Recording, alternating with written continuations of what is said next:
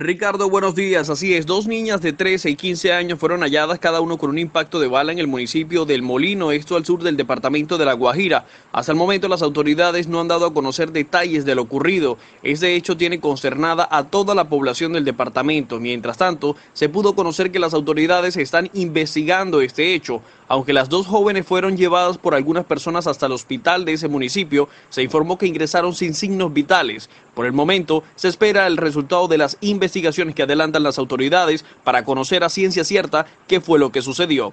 Esta es una información en desarrollo del Departamento de La Guajira. John Alvarado, Blue Radio.